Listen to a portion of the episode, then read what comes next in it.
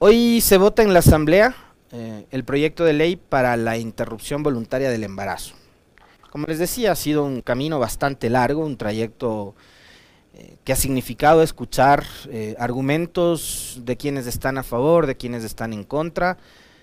creo que no es un secreto para nadie, yo tengo una, una postura muy personal sobre este asunto yo no les pido que piensen como pienso yo, yo respeto además la, posición, la visión que cada persona tiene con respecto de la despenalización del aborto en casos de violación. Y yo espero, aunque pueda sonar a una tontería por todas las cosas que hemos vivido en los últimos meses en este país y por cómo vemos que cada vez la institucionalidad, la poca institucionalidad que todavía nos queda, está vuelta a pedazos, está hecha trizas.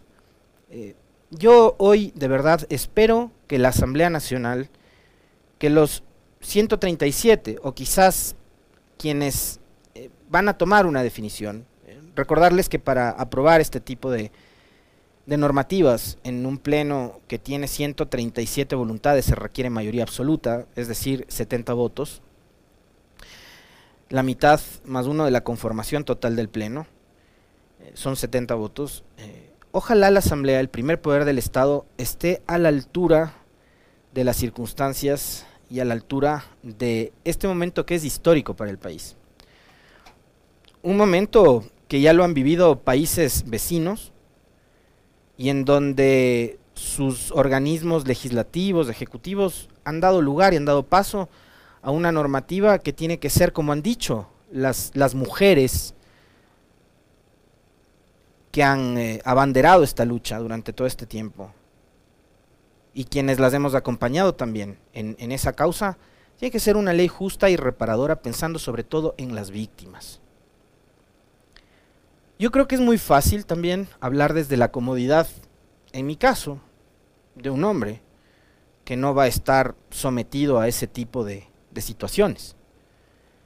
Pero yo les he contado, partiendo de mi caso personal, yo tengo una hija de 8 años, tengo una hermana joven, y yo no podría jamás ponerme en los zapatos ni de la familia y peor todavía de una víctima de abuso sexual y de violación. Y peor todavía que producto de esa violación, una niña, una adolescente o una mujer resulte embarazada.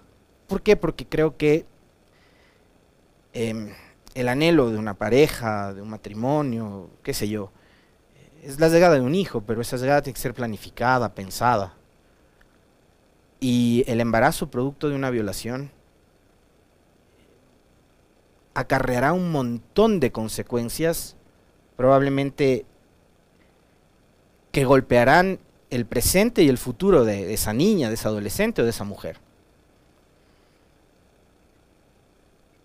La agresión física, la agresión sexual, no solo deja moretones, no solo deja eh, esos, esos rastros, ¿no? De una agresión física, de una violación. Deja secuelas psicológicas, deja consecuencias que, si es que por ejemplo no hay un tratamiento permanente, un acompañamiento también a las víctimas, van a tener que cargar con eso toda su vida. Por eso eh, espero, anhelo, de verdad, anhelo, que la Asamblea el día de hoy esté a la altura de las circunstancias y de este momento histórico que va a vivir el Ecuador. Están convocados para las 9 horas con 30 minutos. Es incierto, es incierto el, escenario en el Pleno.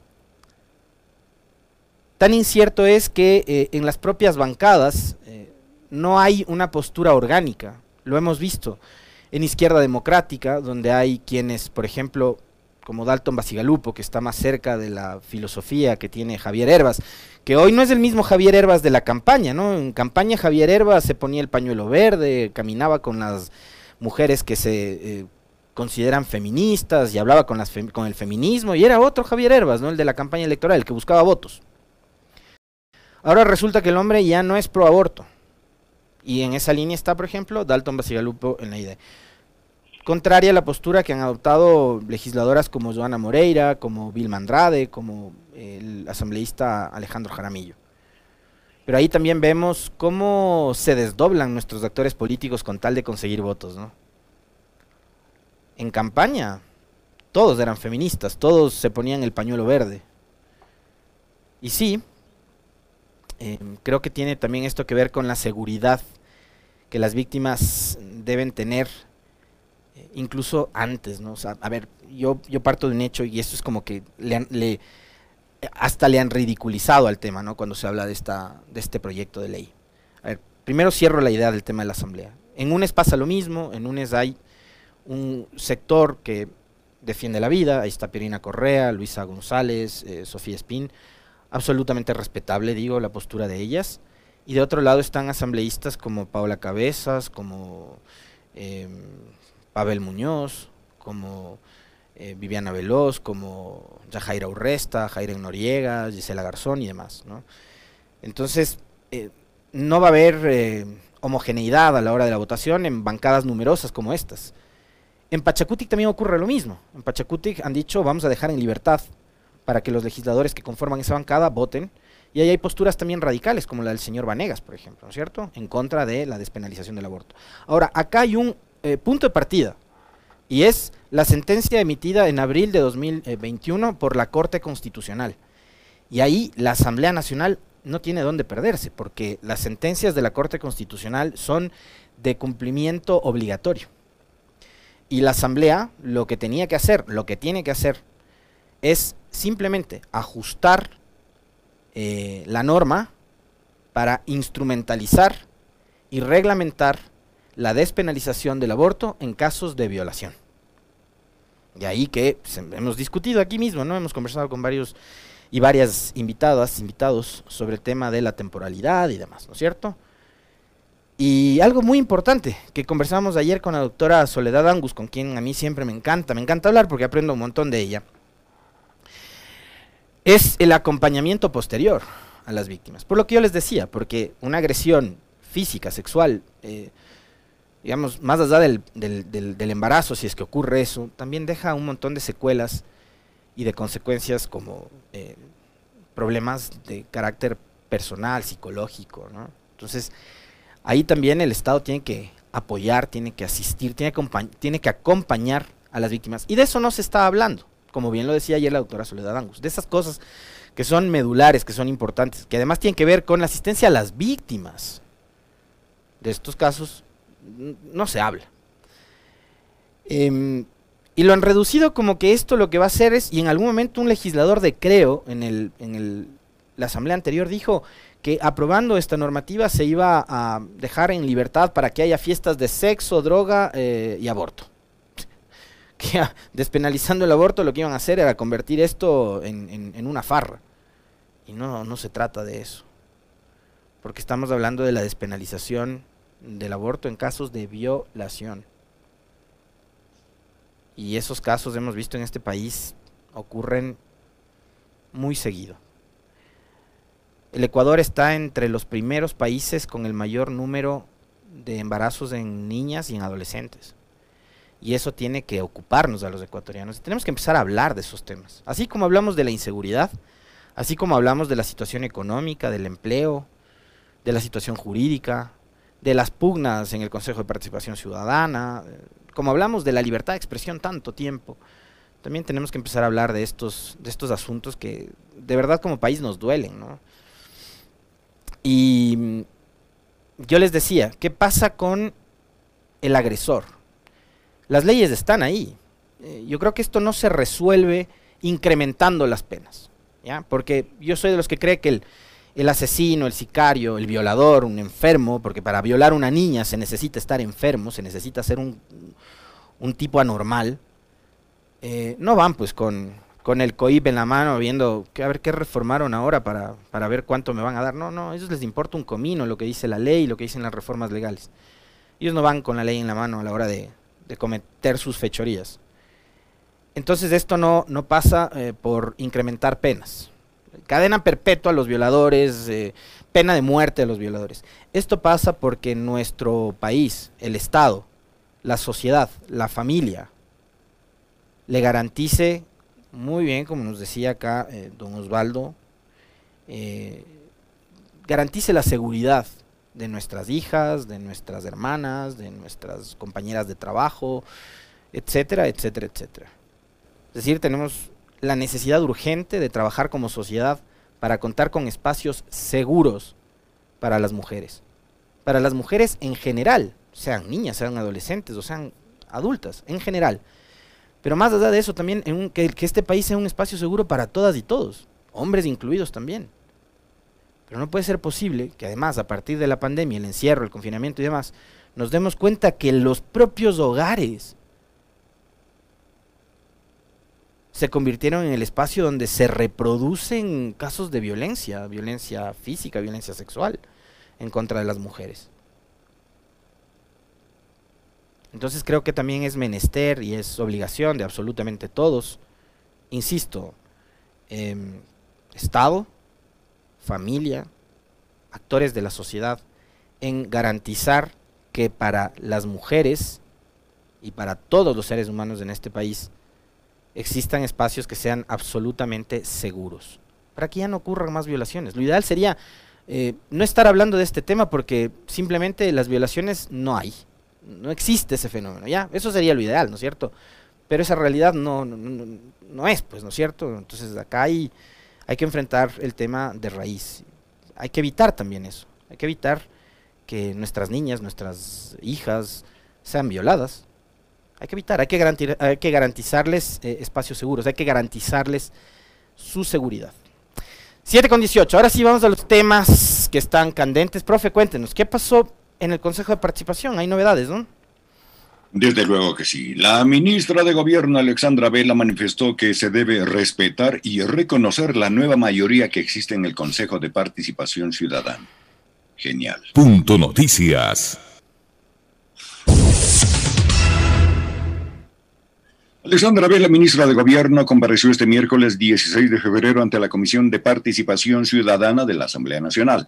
La funcionaria habló sobre el despliegue de agentes de la policía en los exteriores de la sede del Consejo en Quito.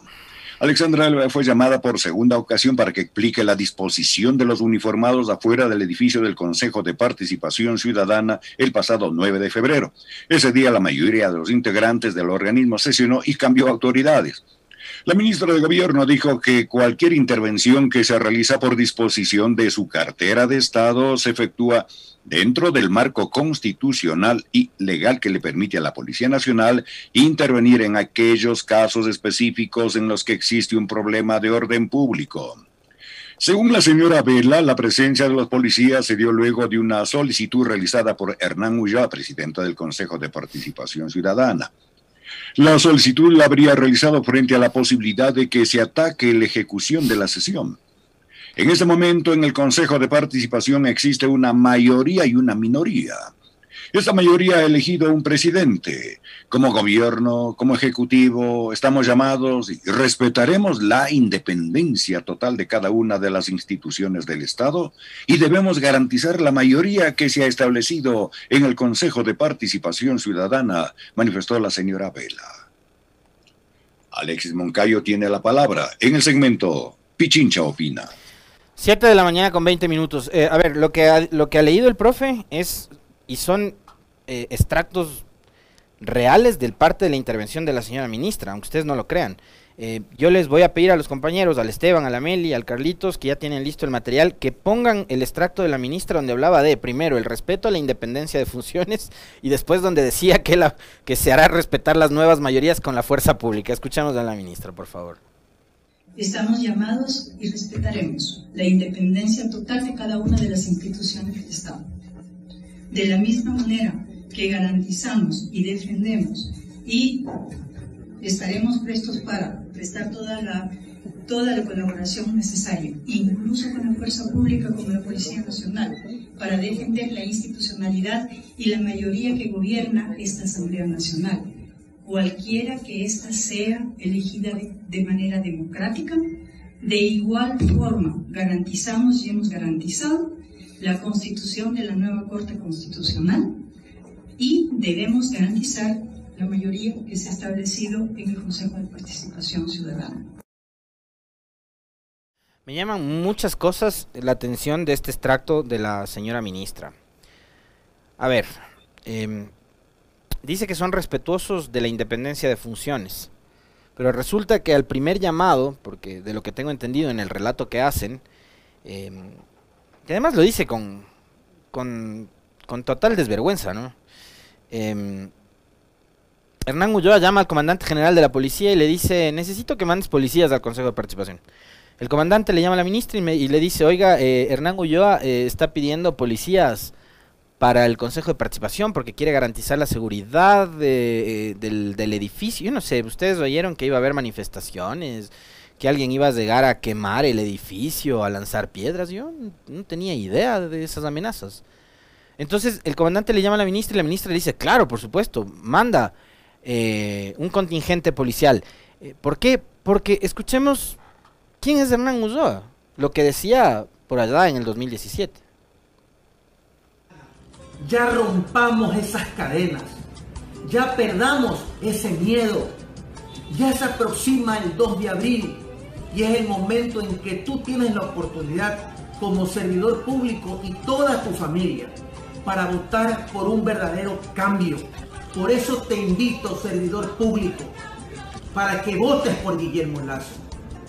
Por eso te digo, señor juez y señor fiscal, que si ustedes desean que después del 2 de abril ninguna persona les esté soplando la oreja para que les diga lo que tienen que hacer o sugerirles lo que tienen que hacer, vota por Guillermo Lazo el 2 de abril. El 2 de abril es el día que se define continuar en lo mismo o darle un cambio a esta situación. Por favor, voten por Guillermo Lazo. ¿Ustedes creen que así vamos a garantizar la independencia de las funciones del Estado? Y sí, estuvo mal antes. Cuando se puso a gente que incluso tenía carné de afiliación Alianza País en consejos de participación, consejo electoral, etcétera, etcétera. Estuvo mal antes. Hoy están haciendo lo mismo que tanto criticaron. Cuando ustedes se vendían como algo totalmente distinto ¿no? a, lo, a, lo, a lo que ya vivimos en el pasado. Resulta que ustedes replican lo mismo que tanto criticaron, pero lo hacen además con absoluta desfachatez, ¿no? Con grosería, porque yo sí quiero ser enfático en lo mismo, en la misma cantaleta de todos estos días, y ustedes probablemente ya hasta se van a cansar de lo mismo y lo mismo de, de Moncayo, ¿no?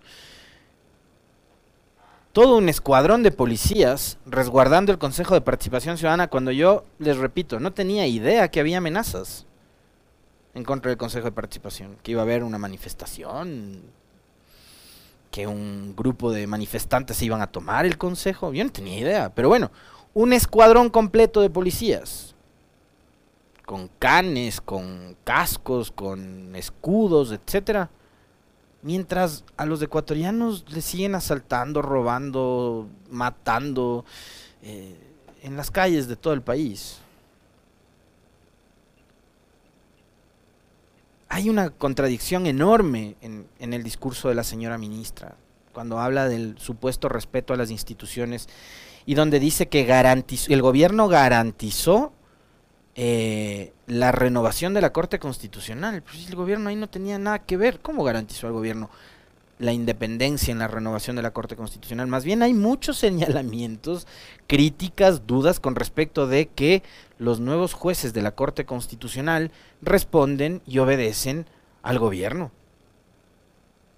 Y no me lo estoy inventando yo, ustedes habrán escuchado en este y en otros espacios de entrevistas a personas que incluso participaron en el concurso y después se retiraron porque veían que la cosa estaba ya casi resuelta. Uno de ellos, Salim Saidán, entre otros. Que denunciaban que acá hubo un, un claro intento de eh, dar como ganadores a personas que son afines, son cercanas y obedecen a las líneas del gobierno de turno. Entonces, eh, creo que hay una contradicción gigantesca, enorme,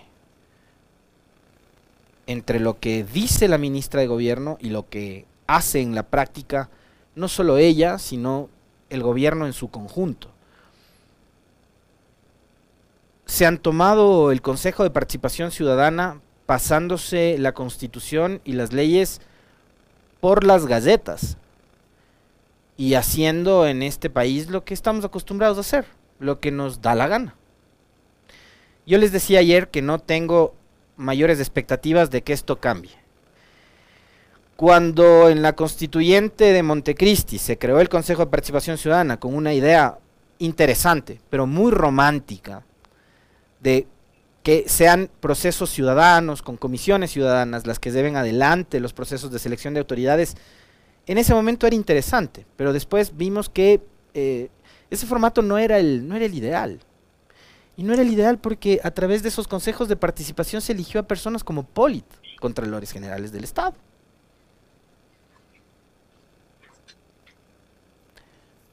Polit está hoy en Miami, señalado por varios casos de corrupción, elegido por el Consejo de Participación, a través de comisiones ciudadanas.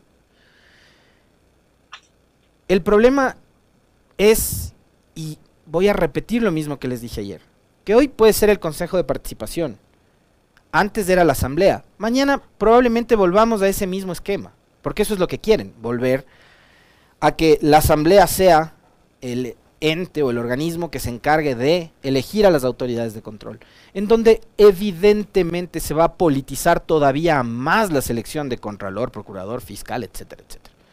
Porque obviamente el organismo más político que hay en este país y en cualquier otro país republicano es el Congreso, es la Asamblea, son las cámaras.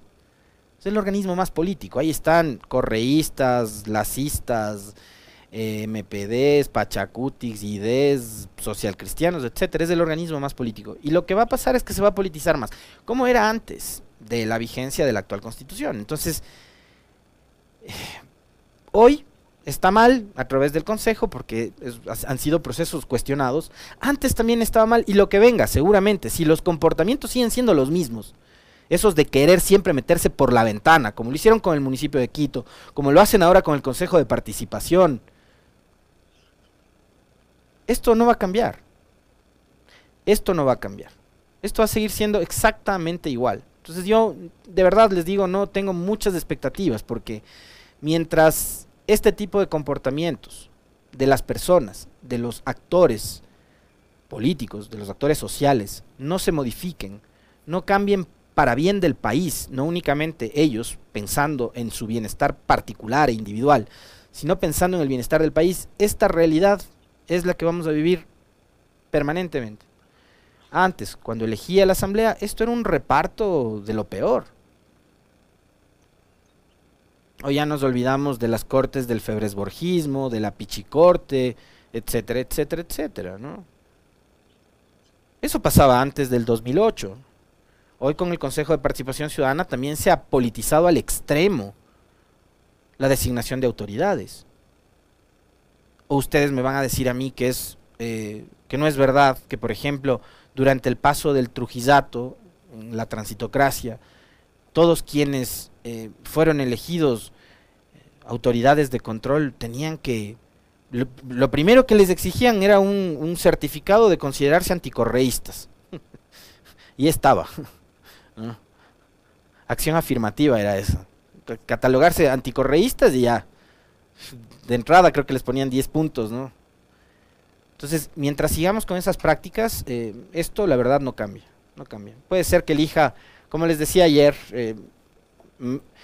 medio en broma y muy en serio, les decía, acá puede ser el Consejo de Participación, la Asamblea o un concilio de arcángeles, los que elijan a las autoridades, mientras los comportamientos sigan siendo iguales, esta realidad no cambia. 7 con 30 en la mañana. Profe, nos vemos mañana para cerrar la semana con usted. Ah, les cuento, ayer me puse la tercera dosis. Todo bien, ni sentí el pinchazo, ahora, ahora lo estoy sintiendo. Ahora tengo el, coletazo de la tercera dosis. En las instalaciones de Pichincha Humana excelente el servicio. Me demoré tres minutos, les cuento, ¿verdad? Muy bien. Así que ya estoy con la tercera dosis. Fuerte abrazo, profe. Nos vemos mañana.